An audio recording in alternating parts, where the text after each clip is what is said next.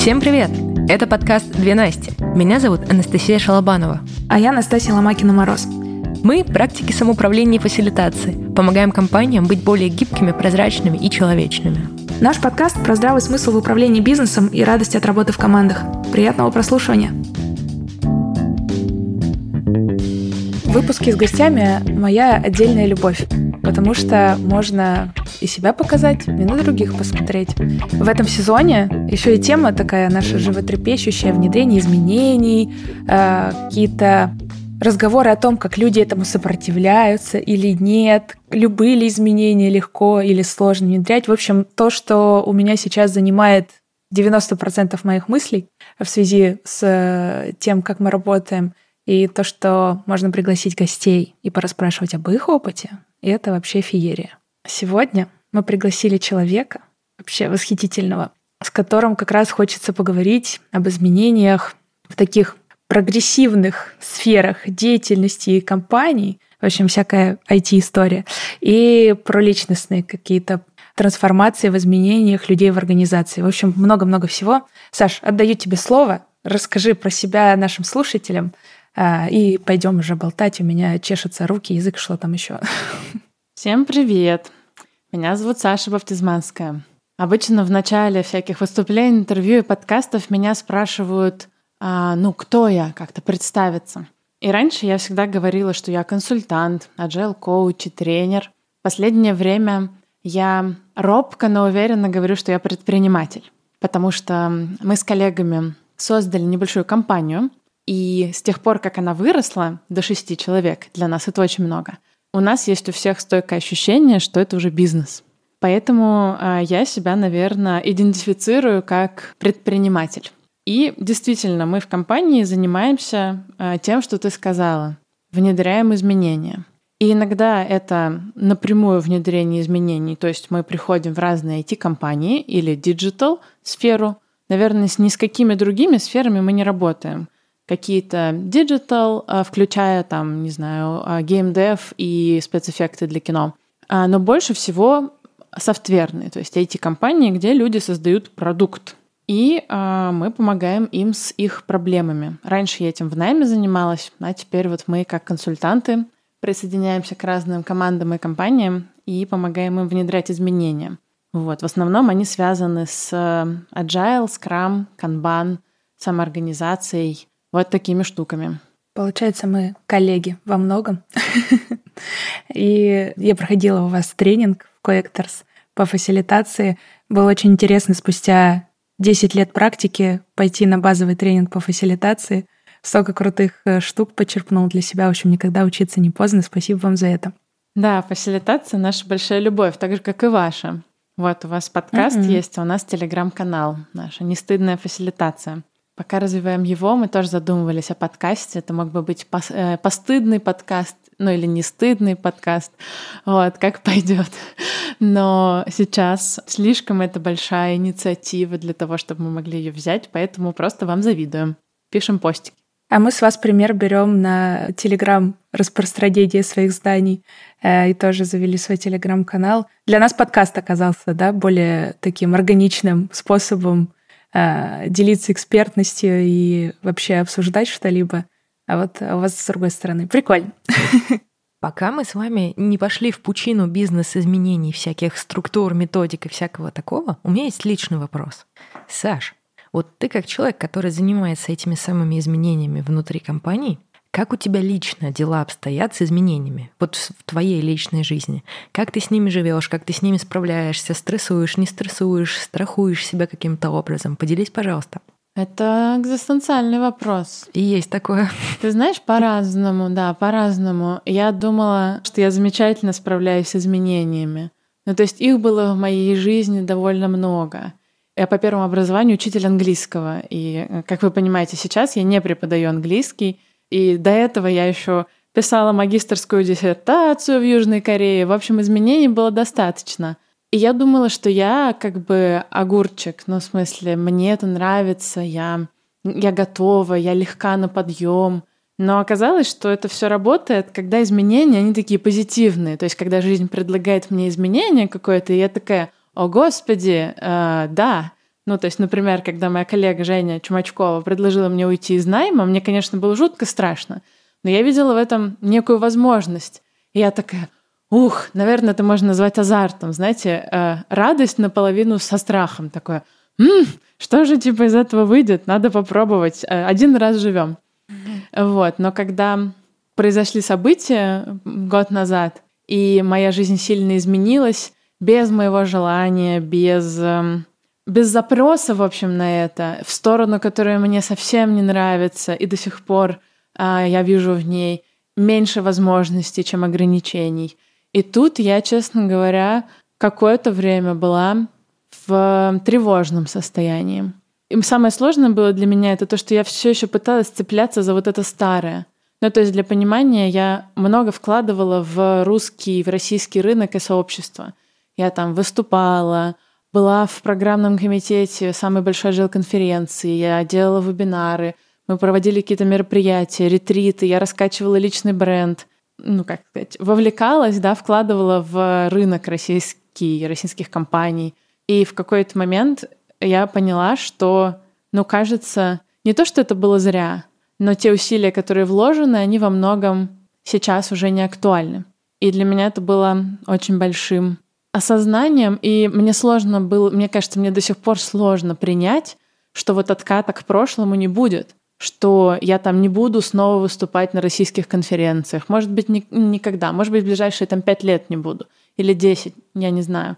Что когда меня зовут выступать, я говорю раз за разом, что, к сожалению, я там не смогу приехать, я не смогу провести там, не знаю, страцессию в Подмосковье. И самое обидное, Раньше я бы пришла в восторг, если бы мне предложила какую-то деятельность компания, там, не знаю, ВКонтакте. Мы прям хотели. И тут они нам пишут раз за разом, ну, несколько раз они нам написали. И мы каждый раз говорим, типа, извините, мы не можем, мы не хотим, мы так не работаем. Для нас это неэтично. Хотя когда-то я бы плясала от радости. И вот в этом смысле, да, изменения мне дались непросто. С другой стороны, мы вот думали, какой был ужасный год, но мы на треть как компания выросли за прошлый год. Мы сильно выросли в выручке, в прибыли, и командно выросли, и в деньгах, и в портфель проектов такой вот расширили, и вообще начали такую большую бизнесовую деятельность, чем фрилансерскую. В этом смысле как будто бы со стороны все хорошо, но внутри оно не просто мне дается. Вот. А как ты с этим непросто? Но вот наверняка есть какие-то темы, которые тебе помогают сохраняться на плаву, чтобы вот эти изменения не, не расщепили нервную систему полностью. Я стараюсь держаться за те опоры, которые остаются со мной вне зависимости от того, что происходит. А для меня это моя команда и мой партнер, наверное, в первую очередь и в одинаковом масштабе. Мой партнер Владислав, мой жених, очень хорошо себя показала в условиях изменений. То есть, когда я бегала по потолку и говорила, все пропало, как бы все, моя карьера разрушена, я все потеряла. Э, я обменяла доллары по 130, разумеется. И, в общем, делала много действий своеобразных. И он был тем человеком, который типа стоял со мной рука об руку и говорил, все в порядке, у нас есть деньги, у нас есть накопления, мы там выявили какие-то деньги, у нас есть дом оплаченный, у нас там есть, не знаю, мотоциклы нам есть на что поесть, мы в безопасности, дыши. И мне кажется, что он был точно очень большой опорой. Ну и команда чуть по-другому, но, наверное, в таком же ключе, что, несмотря на все, мы все еще были вместе. И мы могли говорить об этом, могли поддержать друг друга там финансово, морально. Мы все время а, думали, что сейчас, как нам позаботиться о самом важном, да, о нашем моральном здоровье. И в прошлом году мы делали очень много всяких техник и активностей именно на поддержание, ну, такое, психологического здоровья, потому что эм, два человека из нашей команды гештальтерапевты, это я и Женя Чумачко, и мы знаем, в общем, как организовать психологическую поддержку. И команда так или иначе, мне кажется, перенимает у нас какие-то приемчики и идеи, поэтому некоторые идеи даже предлагали не мы, а вот, не знаю, там Оксана. И мы много делали всяких поддерживающих штук и до сих пор делаем. Может быть, чуть в меньшем масштабе, но делаем. А еще я обнаружила новую опору в этих изменениях. Я ударилась в спорт. Это для меня на самом деле что-то супер новое. те, кто подписаны на мой инстаграм, они уже знают меня как оголтелую посетительницу кроссфит-зала. И если бы мне кто-то там года полтора назад сказал, типа, Александра, ты будешь каждое утро к восьми ходить на кроссфит. Я такая, что? Зал? Гантели тягать? Нет, это не мое. Я вообще всю жизнь ненавидела спорт. И если э, у нас с друзьями случались, типа, такие, знаете, стыдные признания, игра в стыдные признания иногда случается после пары бокалов вина, я всегда говорила, что, честно говоря, ненавижу спорт. Вот, типа, прям потеть, тяжело, когда все это ужасно. И сейчас я тот человек, который радостно каждое утро бежит на тренировку, потому что это очень помогает вот это напряжение держать в каких-то конструктивных таких рамках. То есть после того, как я сделаю я 100 бёрпи утром, ничего страшнее со мной в этот день уже не будет. Самое страшное уже позади. И дальше там уже изменения, блокировки счетов, там, я не знаю, что угодно, новости. Я такая, ну что ж, самое страшное уже позади, можно и поработать. Вот, так что сейчас такие три опоры у меня. Команда, Влад и кроссфит. Кажется, выявилась новая техника э, работы с сопротивлением изменениям. Сначала 100 бёрпи, а потом совещание по трансформации. Можно внести это в корпоративные планы наших клиентов. Да, надо об этом задуматься. Мы иногда просто предлагаем клиентам для того, чтобы решить их задачи, просто вместе посидеть и напиться, mm. ну или там mm-hmm. просто хорошенечко провести время как люди. Клиент удивляется часто такой рекомендации. А мы говорим, ну, ребята, просто нужно быть людьми друг с другом, еще это важно. Ну вот, а теперь может добавиться еще и кроссфит. Ну а что? Это быстрый путь. Я бы сказала, это путь к телу. Ну, знаете, я, наверное, в консалтинге никогда почти не использую это, но гештальт, он же про три сущности. Это мысли, чувства и тело. И в этом смысле наши мысли и чувства, они очень быстрые. А тело, оно намного более медленное. И многие явления, чувства, какие-то феномены можно именно в теле распознать. Ну, то есть, что я имею в виду, там, не знаю, давит в груди, холодеют руки, там, не знаю, тяжело дышать, голова чугунная, груз на плечах, в общем, все что угодно можно почувствовать в теле. Но поскольку люди не очень привыкли это делать, они никогда не чувствуют почти. Я тоже особо не могу сказать, что я прям такая вся телесная. Я не очень э, в таком в контакте в обычном состоянии своем нахожусь. И спорт э, или любая физическая нагрузка — это возможность на самом деле эти сигналы ну, услышать. То есть если, например, вы там на стратегической сессии э, сделать с людьми там, ну, не знаю, 100 бёрпи, ну да, 20 — это много, то после этого их тело разогреется, и они будут, ну, люб, если вы потом попросите им что-нибудь почувствовать или там как-то телесно выразить, им будет это проще сделать. Я тут была на таком мастер-классе, там как раз такую технику применили — Сначала мы все устали, а, потому что мы в полуприседе провели энное количество времени, а потом чувствовали все, что могли. Кажется, нашу разминку физическую с обеда надо переносить на утро. У нас просто иногда ребята... А, мы делаем иногда физические такие разминки, чтобы немножко встряхнуться. И иногда сами участники сессии предлагают отжаться, сделать бёрпи, там какие-нибудь дикие танцы. Это не мы мучаем людей, они сами. Вот, и это оказывается круто. Да, да. Потом говорят, что эти фасилитаторы, это фасилитаторы, значит, людям дают смешные упражнения. Это совсем не так. Людям только дай э, волю, они сами предложат себе бёрпи и смешные упражнения. Ну, при каком-то уровне доверия, на самом деле. не всегда сразу. Это правда, это правда. Слушай, мне кажется, мы про изменения важную вещь сейчас проговорили, что как будто бы, когда изменения случаются позитивные, ну, чаще всего как-то это по одному воспринимается. А когда изменения совершаются такие, ты чувствуешь, что это потеря для тебя в связи с этими изменениями, потеря чего-то, привычного уровня жизни, не знаю, прошлых паттернов поведения, прошлого уклада жизни и так далее, или даже в более мелких вещах. Это дается как будто бы тяжелее, потому что есть вот эта вот история с тем, что по-старому привычнее, по-старому проще, и нужно сильно много энергии тратить на то, чтобы, во-первых, отпустить это старое, а во-вторых, еще как-то понять, а как это по-новому, и начать действовать. Э, я сейчас думаю, что каждый раз, принося какие-то практики в организации, вот с личного формата, если перейти на организационный, что какие бы хорошие изменения ты не приносил, ну, как бы ты знаешь, что они будут хорошие, продуктивные, там еще что-нибудь такое. А для людей это все равно прощание с привычным. И важно этот путь сопроводить, и помочь через него помягче пройти. Тогда будет меньше сопротивления и больше результата от э, внедрения изменений.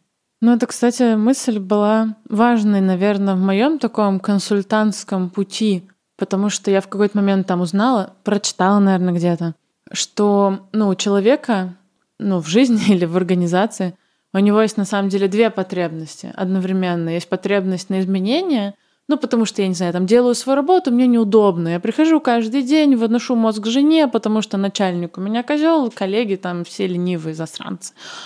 И это потребность на изменение, да, мне что-то не нравится, их что-то изменить. Но в то же время есть большая потребность на сохранение. И в момент любых изменений она актуализируется.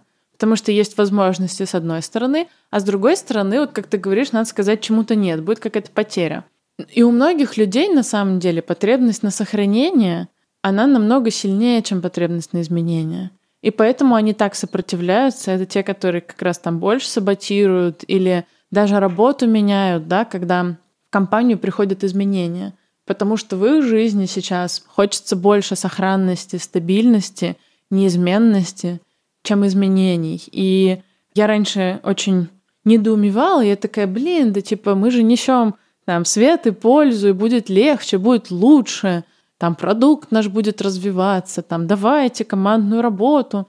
Но потом я поняла, что действительно есть люди, ну там, например, разработки, да, в команде, которые такие, слушайте, ну, я просто хочу код писать. Вот я хочу ходить на работу, зарабатывать деньги, потом их приносить, там, не знаю, в семью и там с ребенком ездить на горнолыжный курорт. Мне вот эта вся ваша командная работа, ответственность, мозговые штурмы, мне это не хочется, неинтересно. Ну, то есть я ценность, может, и понимаю, но я вот как человек сейчас в этом как бы не нуждаюсь. И это же конфликт, когда приходят изменения, есть ну, так, такие люди, они всегда находятся. И я сначала очень на них злилась, а сейчас у меня много к ним сочувствия на самом деле. Потому что, ну правда, кто-то хочет просто работу работать, а мы тут со своими великолепными идеями. И, конечно, наше дело правое, но некое сочувствие к этим людям проявить тоже хорошо. Иногда, возможно, позаботиться об этой потребности на сохранение. Ну, то есть у меня такой подход, наверное, у нас с коллегами, что если мы встречаем какое-то яростное сопротивление, мы всегда начинаем искать, что мы упустили, какую потребность мы упустили, что сейчас она вот так себя проявляет. То есть, видимо, что-то не учли, не защитили, не, ну, как не проговорили, оно непонятно, прозрачно, непрозрачно, страшно, в общем, что происходит. И мы возвращаемся на шаг назад и начинаем, ну, то, что называется, там, не знаю, интервью, аудит, чтобы понять, а в связи с чем сейчас ну, в общем, что это за потребность, которую нужно в этих изменениях учесть. Ну и по возможности стараемся учитывать. А можно здесь попросить какой-то пример, потому что очень любопытно, как это может выглядеть в действии. Вот когда вы откатились обратно и все-таки смогли найти вот эту потребность и каким-то образом учесть ее в дальнейшей постановке и действий. Ну, такой пример, который, наверное, чаще всего встречается, это когда часть команды скорее готовы к изменениям. Им хочется попробовать новый процесс, там какие-то новые договоренности, новые роли. А есть там человек или, может быть, несколько, которые такие, слушайте, ну я как бы все это дело хорошо, конечно, но я вот не такой или не такая. Ну и таким вот способом, не знаю, позаботиться, это поискать, как в этой организации может реализовываться потребность этого человека ну, на сохранение. Или, например, часто, когда мы приходим в компании, мы разрушаем иерархию. Ну, то есть был там человек, работал начальником тем или иным, даже если это тимлит. А тут мы приходим и говорим, все, самоорганизация, мы теперь все, значит, разработчики. Ну, это не всем окей, потому что кто-то очень хотел стать лидером и, или начальником, даже формальное вот это право, и добился этого, а тут пришли злые коучи и отняли. И мы ищем способы, как это может быть реализовано по-другому. Если это не полномочия, то есть не пистолеты вот эти, там, найм увольнения, премии, зарплаты, да, то как может вот эта вот потребность в лидерстве быть реализована в рамках там изменений?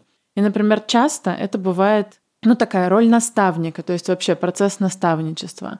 Когда человек потерял свое, вот это, он больше не верховодит командой, но он адаптирует новичков, а, ведет какие-то там обмены знаниями, парно программирует с начинающими или там начинает новые команды. Это немножко по-другому, да? То есть он создает новую команду и таким образом реализует потребность вот в таком первопроходце, в себе как в первопроходце.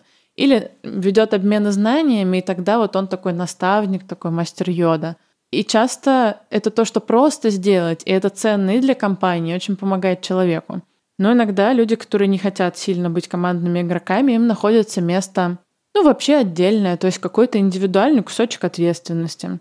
Я как-то работала с командой маркетинга, и там как раз был такой э, мужчина, который совсем-совсем, совсем не хотел в все эти командные активности. И они нашли очень четкую такой кусочек, который был сложный, и он был как раз связан с его э, компетенциями, и он просто вот был такой частью команды, он был сервисом для команды. То есть, когда у команды возникали запросы, связанные с этим куском, они шли к этому Жене. И полностью ему, вот как он как подрядчик был у них, не знаю, как сказать, ну, сервис для команды. И довольно много было эм, его кусочков, поэтому он потом себе, по-моему, даже взял ученика. И у них была такая команда из двух человек. Вот. И это точно очень сильно было про его потребность вот в этой индивидуальной работе, чтобы сидеть, сосредоточиться на своем кусочке, его делать, увеличивать свою экспертизу вглубь, да, не вширь. Но другое дело, что это не всегда супер возможно именно организовать людям индивидуальную работу, потому что сейчас все равно везде, где я бываю, все стремится к такому коллаборативному подходу, да, командному, самоорганизующемуся.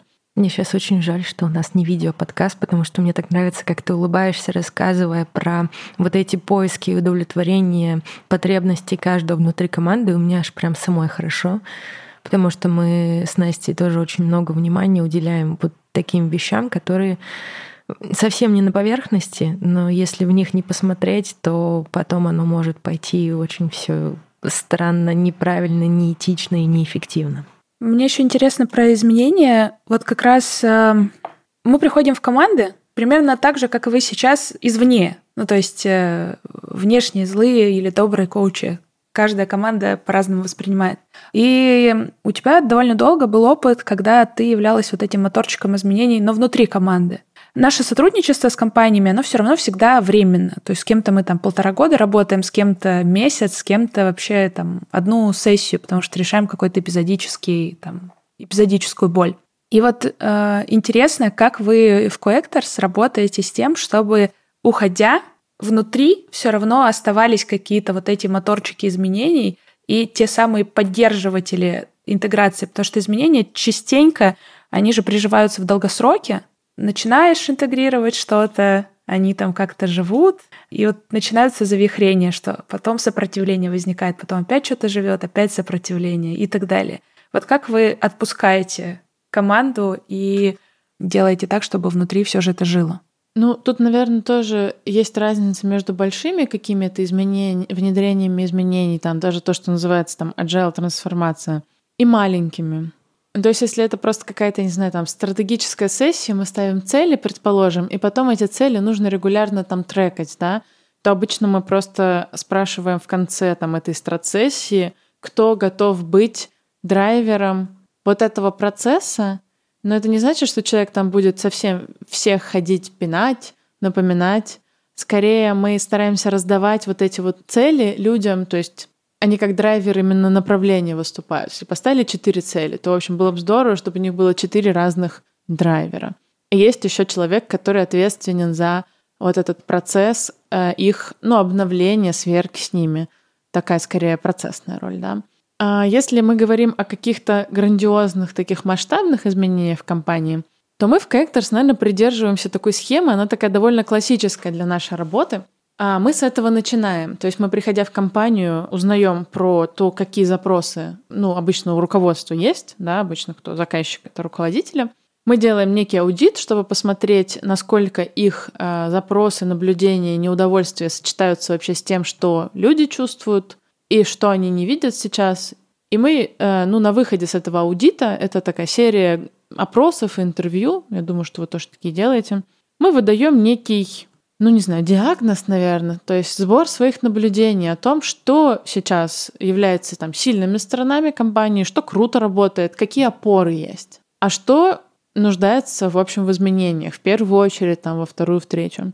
И на этом моменте у нас происходит с компанией некое такое контрактование. То есть в этот момент мы еще не пожали руки.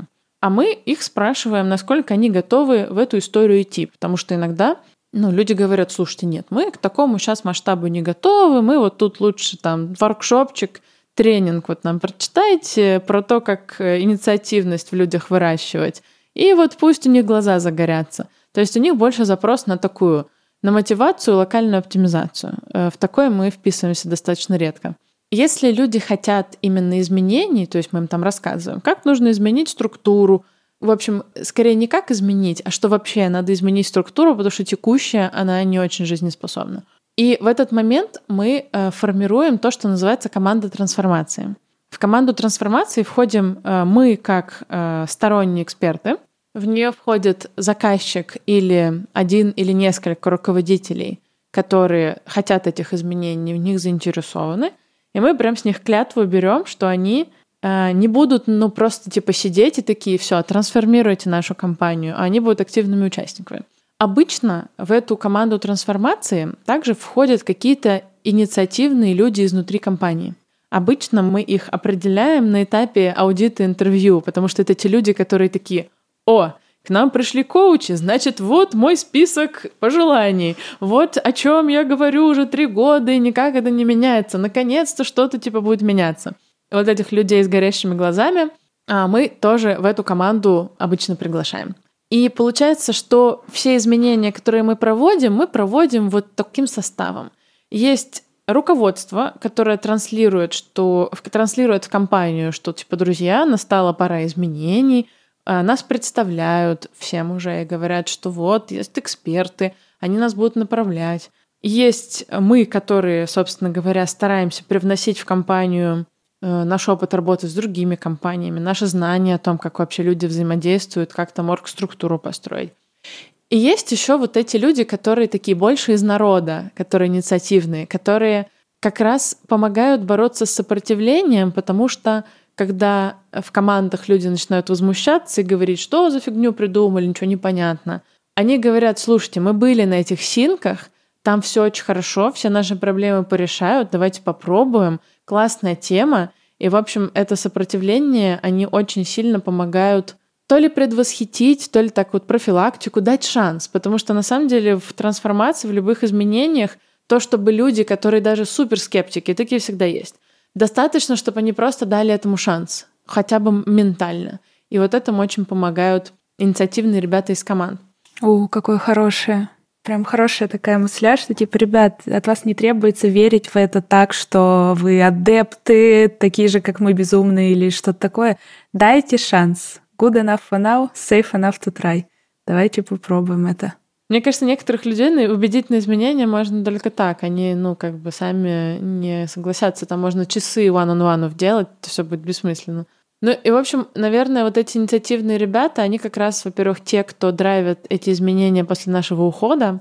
Но еще э, мы, как agile коучи, мы в основном, когда трансформируем компании, делаем это с использованием фреймворка Scrum. А там есть специальная роль, это Scrum-мастер. Это как раз человек, который работает там с командой на уровне компании, который про изменения, про эксперименты, про то, чтобы вот эту вот ну, внедренная нами и вообще agile философию ее вот популяризовать, нести в массы, масштабировать. Поэтому если в нашем плане фигурирует скрам как подход, который мы внедряем, мы всегда договариваемся с руководителями, что будут либо найдены внутри, либо наняты скрам-мастера, которые после нас непосредственно руками, это прям их работа будет, делать то же самое, что мы после нашего ухода. Ну, часто такие люди в компании уже есть. Или они меняют роли. То есть там кто-то тестировщиком работал, но всегда хотел с людьми работать. И э, такие люди при первой возможности такие, о, новая работа, новая профессия. И становятся такими скрам-мастерами, да. Ну и мы вместе проходим эти изменения, поэтому потом им легко их поддерживать, потому что они были частью этого ну, насколько легко, уж не знаю, думаю, вообще изменения поддерживать сложно, но легче, чем если бы мы просто их взяли на все готовое и сказали вот с рынка, как новичков. В общем, лучше скрам-мастеров нанять в начале трансформации, чем в конце.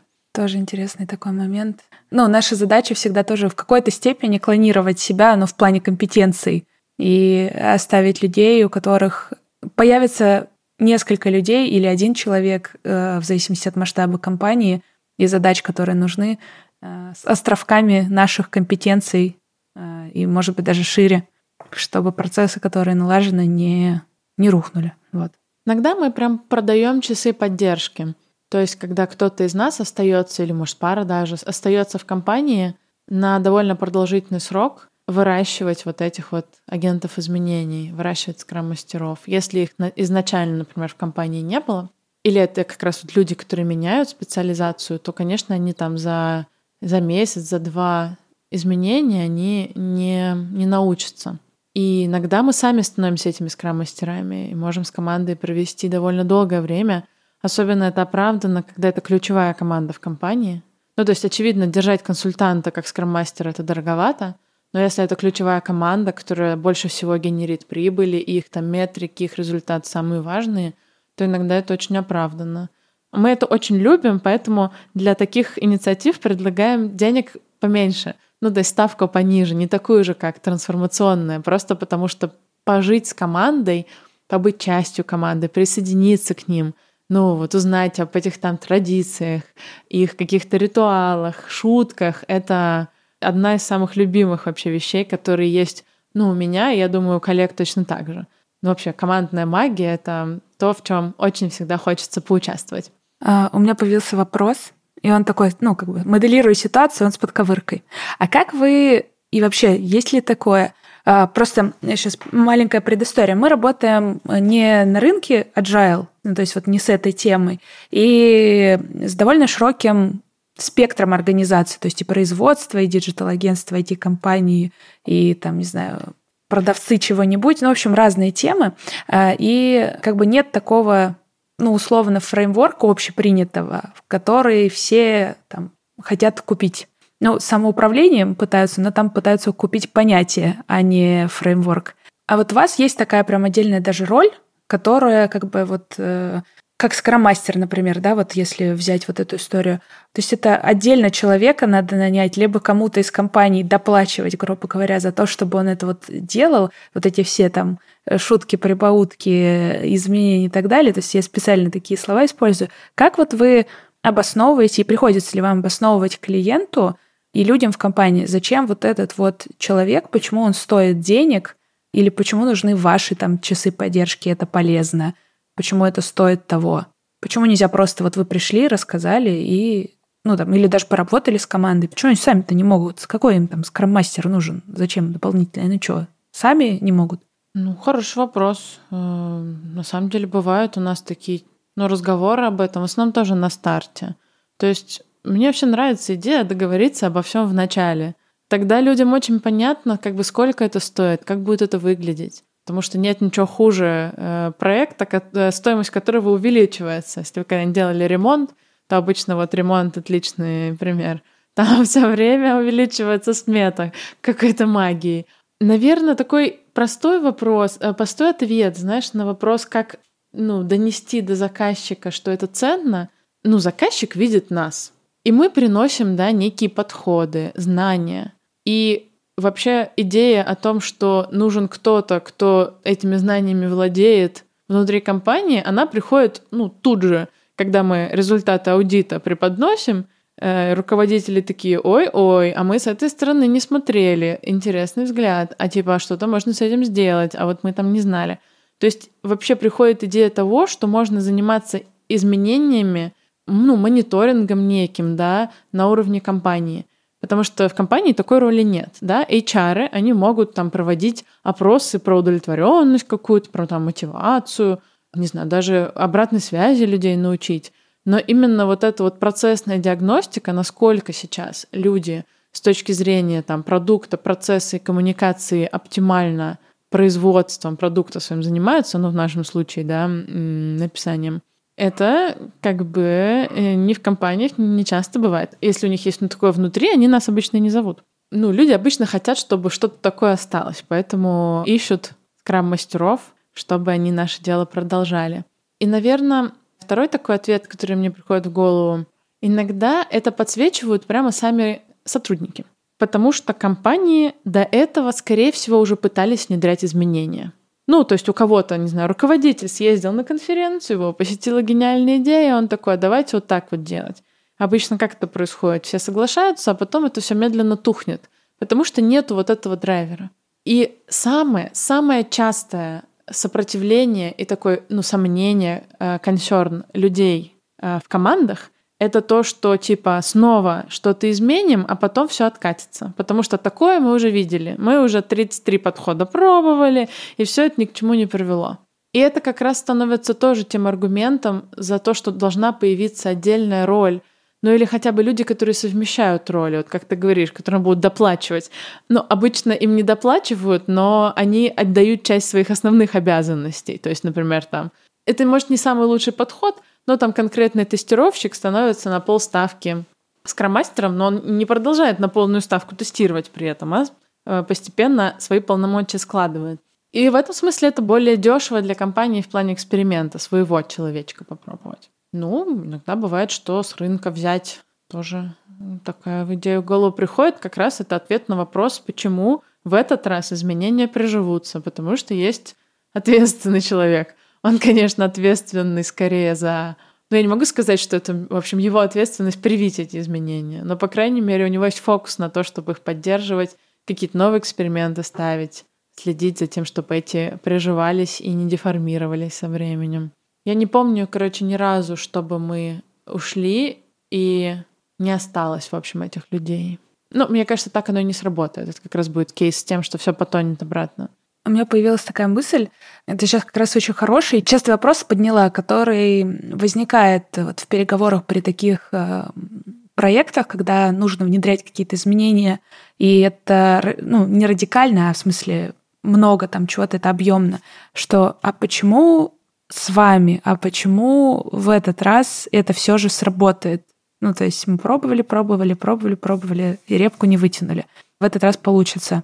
Можем сейчас просто как будто бы какой-то чек-лист создать, что ну, точно важно, о чем точно важно подумать, чтобы увеличить шансы на то, что изменения, которые от мала до велика вы пытаетесь внедрить, они с большей вероятностью останутся и приживутся. Да, это было бы интересно. Но мне вот сразу приходит в голову, наверное, такие три штуки, на которые я бы обращала внимание. Первое, я о ней уже сказала, что очень важно, чтобы в изменениях участвовали руководители.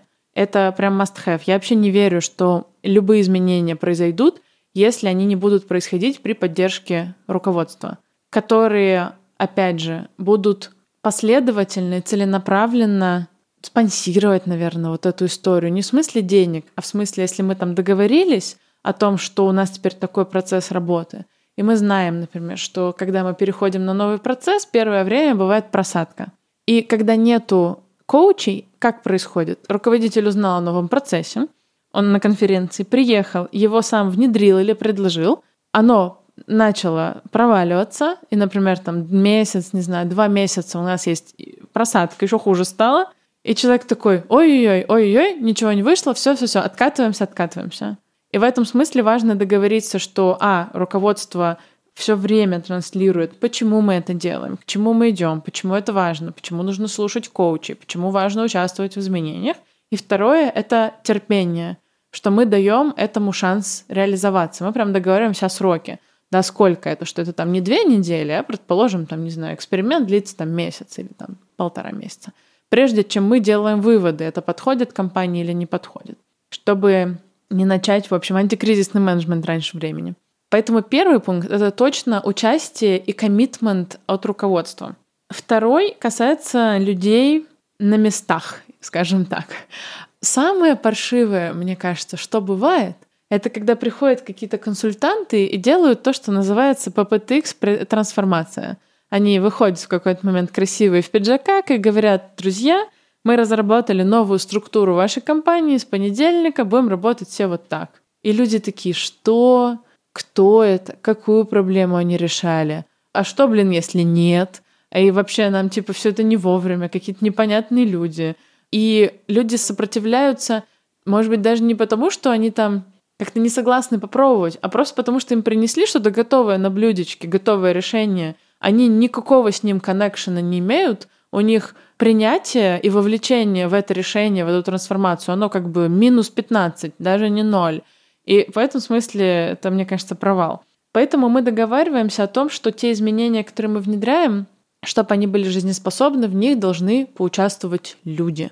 Ну, например, такой простой пример. Мы можем нарисовать с менеджментом новую структуру, плюс-минус.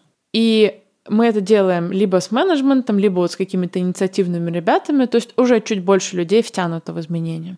Но потом мы, например, обязательно делаем шаг, когда мы зовем от каждой команды по паре людей, ну, если это не очень большая компания, да, там, может, по одному, в общем, типа собираем, значит, человек 15-30, показываем им изменения, там, новую структуру, и просим их высказать свое мнение, риски, подсветить какие-то истории, которые сейчас им кажутся непонятными и страшными. И это становится поводом, может быть, эту структуру переработать или как-то подумать о чем-то, что мы не учли. Мы же как бы не боги, чтобы все учесть. В этом смысле люди привнесли свой вклад, и вот уже их больше стало вовлеченных в изменения.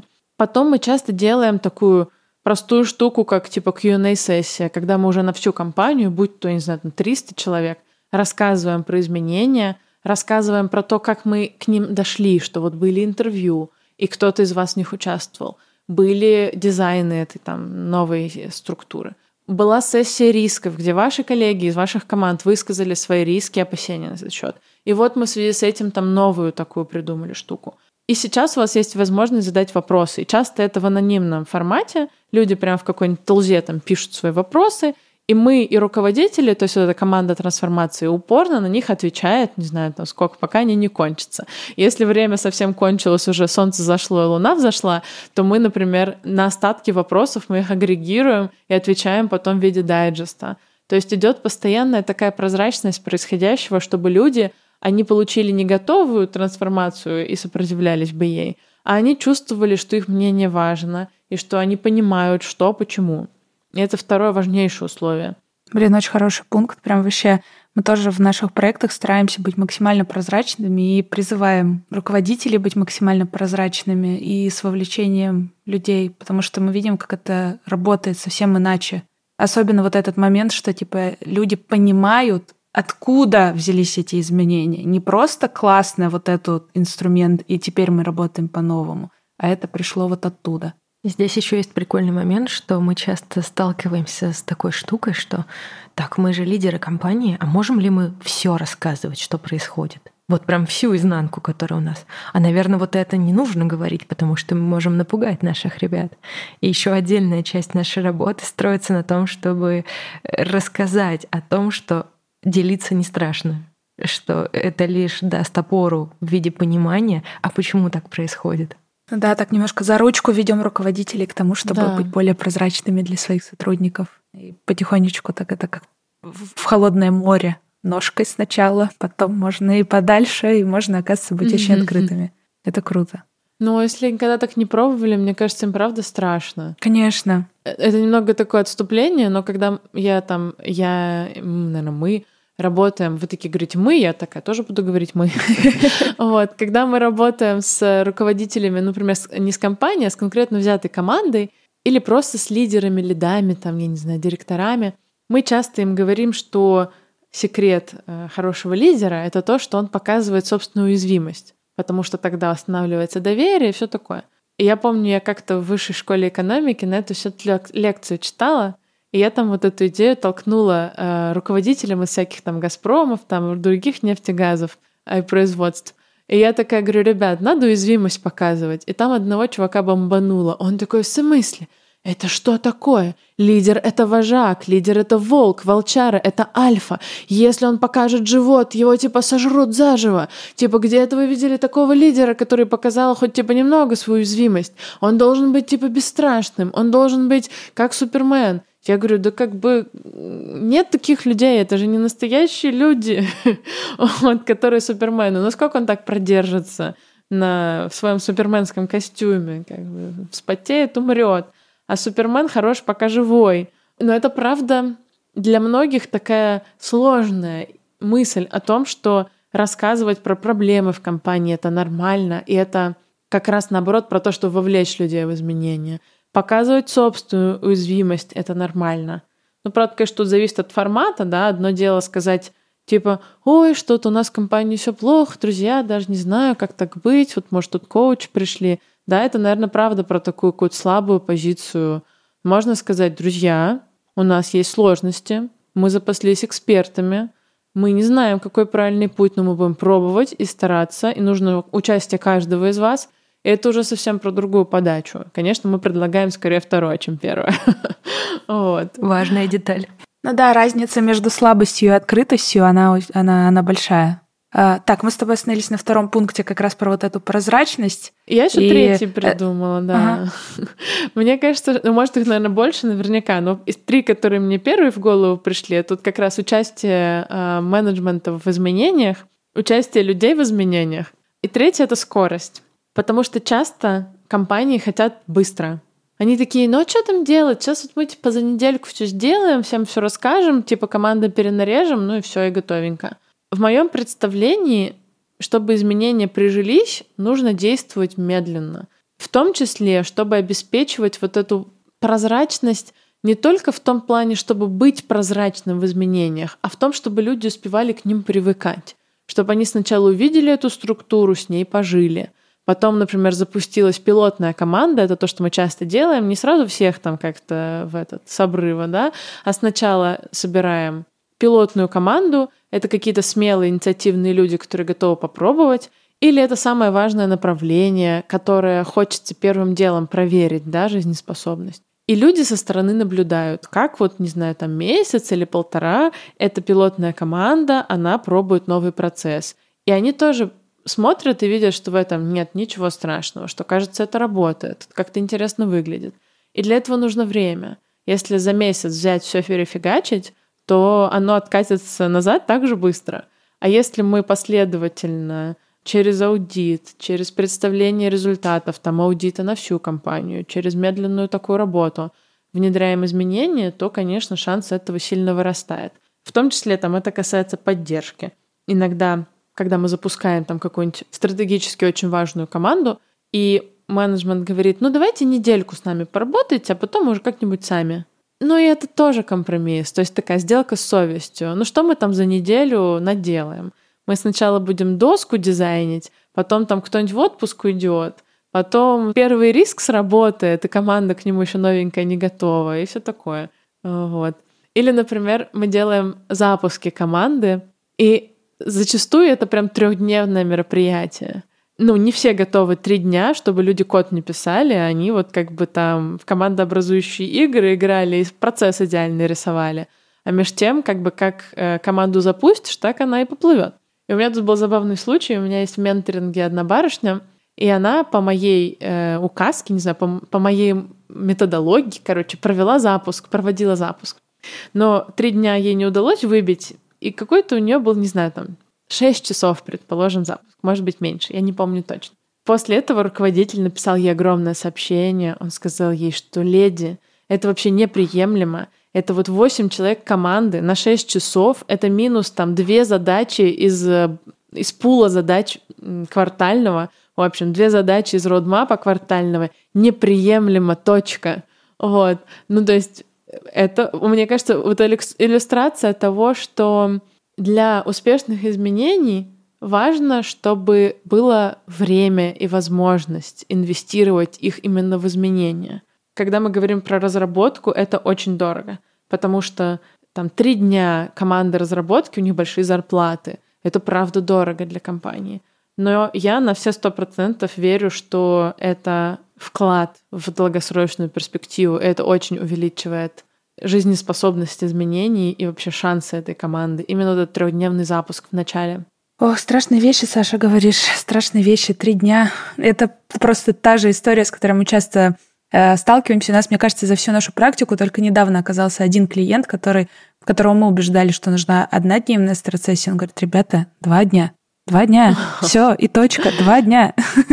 И вы такие, господи, за что ты нам послал такое счастье? Это что ж мы и, праздновать? Это правда было большое счастье. Да, это было большое счастье и очень крутая сессия, и что люди готовы вот так вот э, вкладывать. Это, это очень интересно. Мы когда-то с Настей разочаровались в двудневных там и трехдневных мероприятиях, потому что у нас было в опыте только такое. Ну, как бы мы еще не понимали, как рационально и полезно можно использовать это время в самом начале там карьеры. И выглядело это как немножко так реально зачем людям на три дня? Можно же было порешать ваши вопросы быстрее. А сейчас, когда понимаешь, как много и как это все работает, как много всего можно решить за это время, и как это все работает, когда ты даешь время настояться каким-то обсуждением, больше инвестировать время в то, чтобы люди повзаимодействовали друг с другом, это окупается потом очень сильно, очень круто. Вот к этим трем пунктам хочется спросить еще об одном моменте, про который мы поговорили в самом начале, когда говорили про личное. И ты, Саша, сказала, что в изменениях очень помогают опоры. Но мы говорили про твои собственные опоры. А в первом выпуске нашего сезона вот этого мы с Настей говорили про наши личностные опоры. И тоже очень понимали, что вот благодаря таким штуковинам получается сохранить себя на земле, чтобы вот этот вот вихрь изменений не снес нафиг. А есть ли какие-то опоры в компаниях и ищете ли вы их как-то смотрите ли в их сторону, чтобы команды не сносила этим вихрем изменений и им было вот на что опереться? Это интересный вопрос. Мне кажется, что я с такой точки зрения не думала про именно корпоративные, какие могут быть опоры. Но пока ты говорила, мне в голову пример такой пришел. Опоры, они же во многом про безопасность, а изменения — это такая небезопасная история. А что, если я в новой реальности, как сотрудник, там, буду не нужен?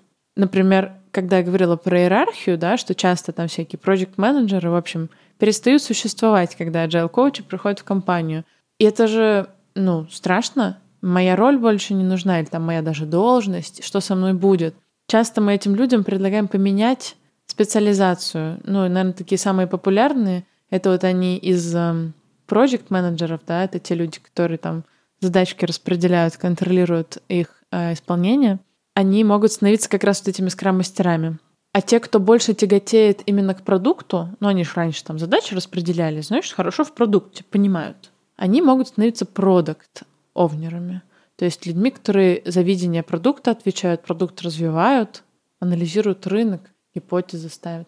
Но это совсем другая профессия, и ей, ну, недостаточно статью прочитать, чтобы научиться. Это путь. Так же, как скрам-мастером стать. В скрам-гайде, конечно, как любят коллеги шутить, 20 страничек, но на первой из них написано, что Scrum is easy to understand, but difficult to master.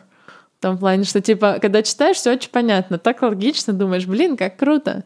Там начинаешь делать, и такой, ой-ой-ой-ой, что-то пошло не так, что происходит. Этого не было в брошюре написано. И как раз одно из опор, которые мы стараемся людям давать, это обещание руководства, что в течение изменений никто не будет уволен. Обычно руководству окей дать э, такое обещание. То есть мне говорят, ребят, мы с вами вступаем в изменения, эти изменения у нас могут занять, там, не знаю, полгода, год. Некоторые из ваших ролей будут меняться, но мы обещаем, что из-за изменений не будет тех, кто будет уволен именно в плане изменений. Там такое бывает, что люди сами уходят, они такие, ну нет, мне это не нравится, я там пойду в другую компанию работать. Бывает, что люди не сживаются с изменениями, ну то есть они сопротивляются до последнего, и потом уже в конце изменений встает вопрос. Мы либо выделяем им какую-то отдельную зону ответственности, свободную от аджайлов, что ни разу еще не сработало. Каждый раз такое происходит. Каждый раз я вам говорю, есть команда, которые такие — у нас территория свободна от скрама. Наши, значит, задачи никак невозможно делать по вашей, это значит, фреймворку. У нас там все долго big data, все такое. Мы вот будем отдельно. Ну и они такие, как это, немножко отщепенцы. Ну и в какой-то момент возникает вопрос, да, вся компания работает по одному процессу, есть там пять человек, которые будут по-другому. И мы либо даем этому право существовать и как-то менеджем по-другому, руководству решать, либо мы ставим перед ними задачу, что типа, друзья, к сожалению, нельзя работать так, как раньше, поэтому ваша задача перейти к компанейскому формату в течение там какого-то времени. Вот. Но иногда такие люди не, не готовы, и приходится с ними попрощаться. Сейчас э, подумала, что вот уходят люди, ну, увольняются в другую компанию, потом вы приходите в другую компанию проводить трансформацию. Такое бывало, такое бывало, да. Вы видели эти глаза? Типа, и сюда это говно пришло, что же делать нормально, где найти? И так интересно, мне кажется, люди, вот мы говорили тоже про это, что на данном этапе своей жизни не готовы к изменениям, им нужно вот эту вот свою стабильность, и они не участвуют не потому, что они какие-то там плохие или что-то такое, а потому что просто им это не надо сейчас. И в какой-то компании все таки вы их догоните, и они будут готовы. Есть забавный другой пример.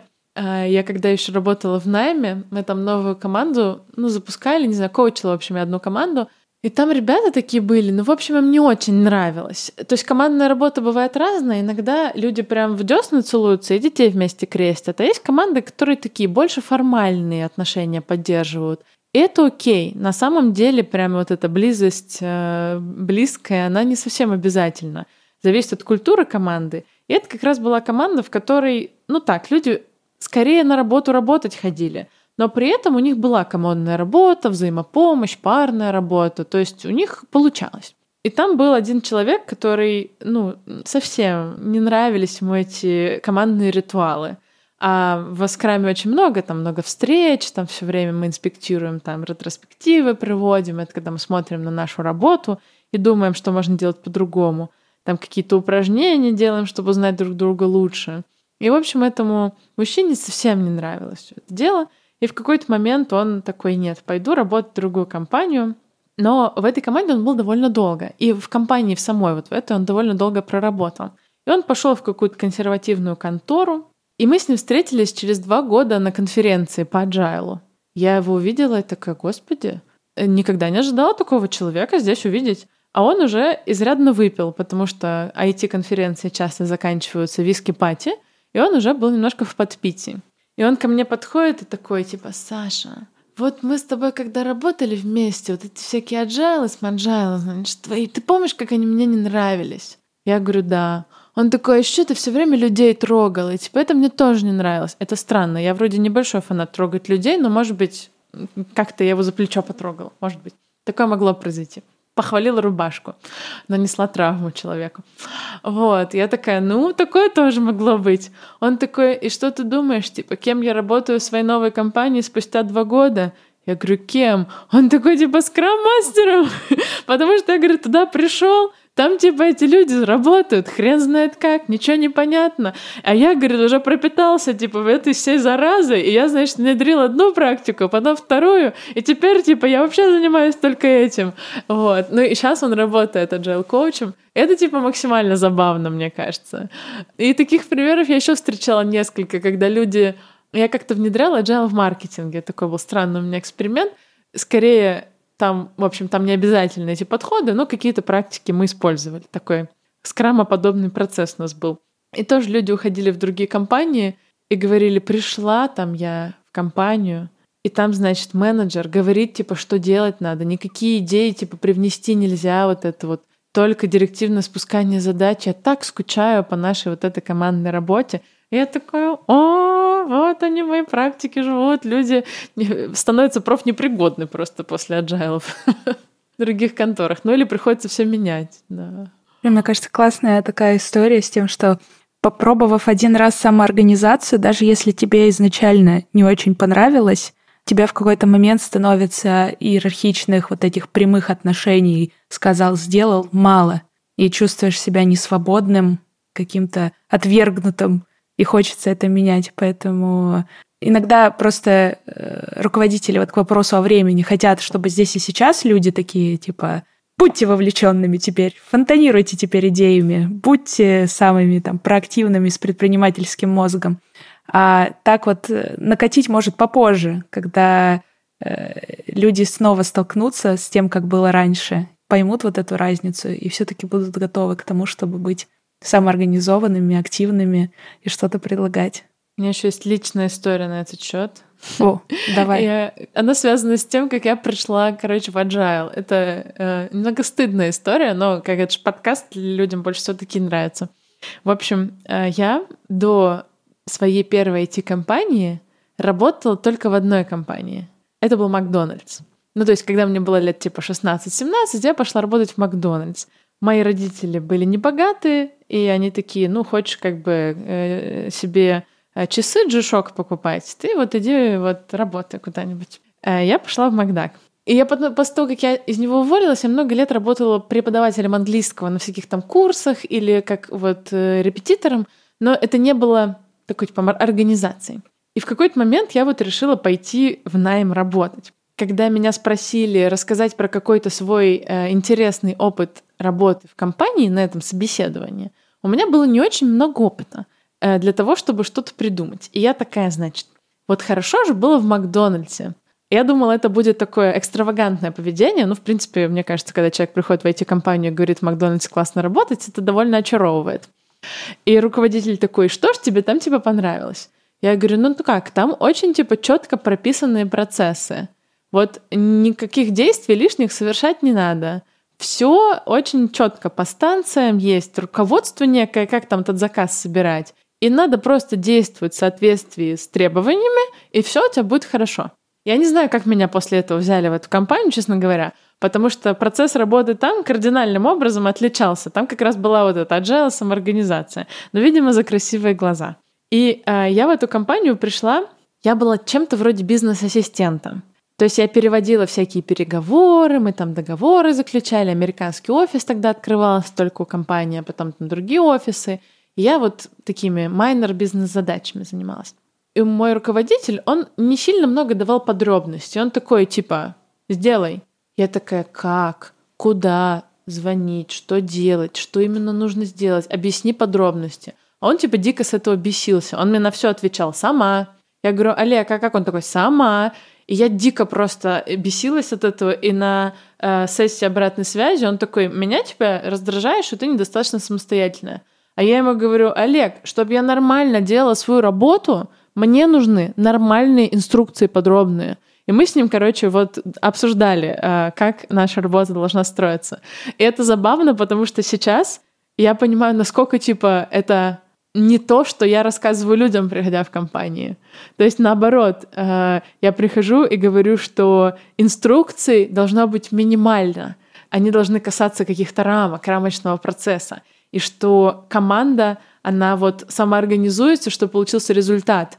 И э, мы делаем то, что нужно для развития продукта в Agile, а не свою должностную инструкцию, чтобы там не было написано. Если для развития продукта нужно интервью с пользователями проводить, значит, мы все идем и проводим интервью, а не обязательно кодим целыми днями. И, в общем, сейчас я это, значит, затираю людям, но всегда вспоминаю себя, э, не знаю, 8 лет назад, когда я говорила, Олег, чтобы мне хорошо делать мою работу, мне нужны четкие инструкции. Поэтому да, это путь. Это путь, и он, ну, как бы не сразу озаряет. Вот не сразу, когда ты узнаешь о самоорганизации, ты такой, господи, это так круто, очень, очень интересно. Первым делом закрадываются сомнения, такое, типа, это не будет работать, нужна четкая инструкция просто. Ох, а когда-то я была тем человеком, который четкие инструкции раздавал и жестко спускал задачи сверху. Все мы там были. А теперь я затираю про социократию и холократию. И все мы туда придем. Я немножко звучу как злой гений. Дамы, мне кажется, это был восхитительный разговор. Спасибо вам большое. Так приятно поговорить с человеком послушать человека, который, ну, практически в той же шкуре, что и мы. Ты когда говорила, было много того, что, ну, как вы работаете, что делаете, о чем думаете, на какие детали обращаете внимание. Так внутри я сидела вот так вот. Да, кто-то тоже об этом думает. Это так круто. А, и мне кажется, разговор может длиться бесконечно. На формат подкаста требует каких-то рамок, но не инструкций. Что? Давайте на сегодня тогда завершать. И э, что я буду просить, дорогие слушатели, вас сделать? Пишите, пожалуйста, какие-нибудь классные нам комментарии под анонсом этого выпуска в нашем телеграм-канале «Агенты изменений». Подписывайтесь на прекрасный телеграм-канал «Нестыдная фасилитация». Там очень много классных инструментов. Если вы сведущие фасилитации, там вообще для вас будет разнообразие инструментов, которые вы очень быстро сможете применить. А если не сведущие, вы точно заинтересуетесь этим инструментом. Это точно. Мы тоже собираемся еще какие-нибудь видеожанры запустить. Может быть, иногда разнообразить наш текстовый жанр какими-то видео с экспертами. Вот. Надеюсь, что что-то такое удастся. Пишите нам отзывы и ставьте разные звездочки, лайки, оценочки на разных площадках, где вы нас слушаете. Делитесь подкастом со своими коллегами, и тогда в вашей компании будет больше классного пространства, где можно проявляться, э, свою инициативу проявлять и договариваться об удобном процессе и командной работе. До новых встреч и пока-пока.